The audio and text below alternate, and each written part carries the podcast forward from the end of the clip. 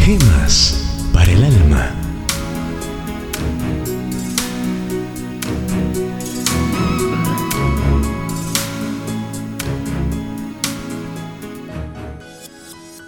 Origen de la palabra mausoleo.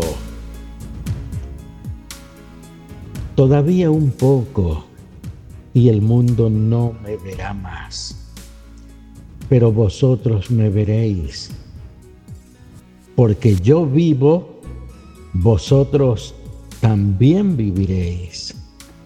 San Juan 14, 19.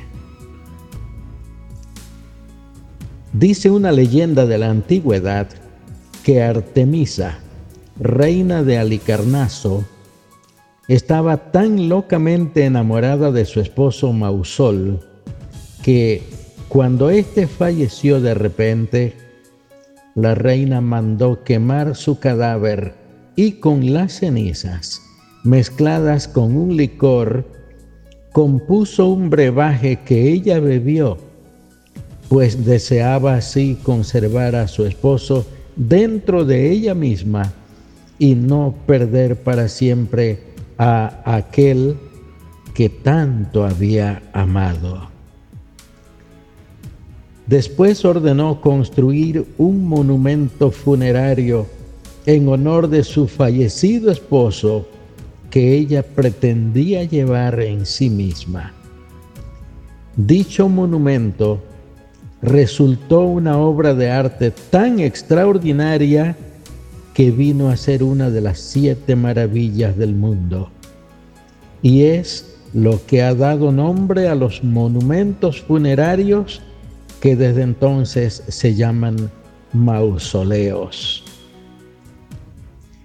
Pero con la gran diferencia de que los mausoleos que siguieron acostumbran a ser casas o depósitos de los cuerpos que residen en ellos y van consumiéndose con el paso de los años.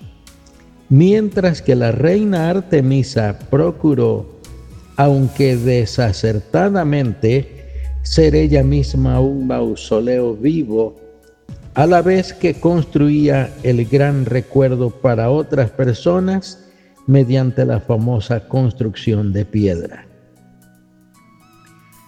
Los cristianos no tenemos necesidad de construir ningún mausoleo para guardar los restos de nuestro amadísimo esposo espiritual, ni podríamos hacerlo, porque Él es espíritu imponderable e inmenso.